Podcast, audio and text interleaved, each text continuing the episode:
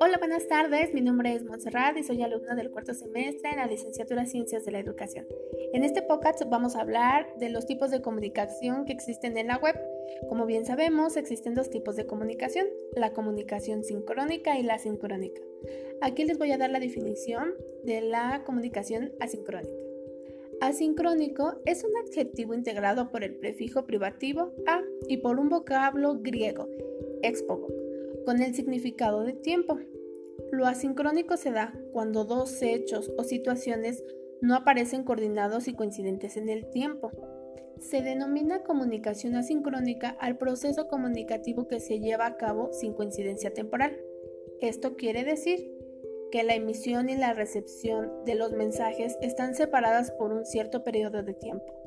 Esto ha sido todo en mi podcast, espero les haya gustado y espero verlos pronto. Hasta luego.